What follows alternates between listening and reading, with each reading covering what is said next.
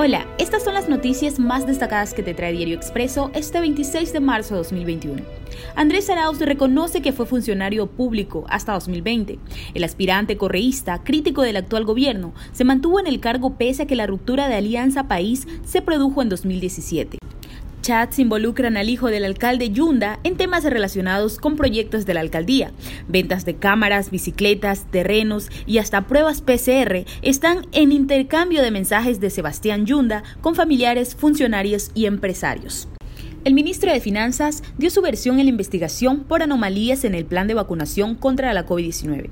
La Fiscalía investiga posible tráfico de influencias. Para la una de la tarde fue citada Rocío González, esposa del presidente Lenín Moreno.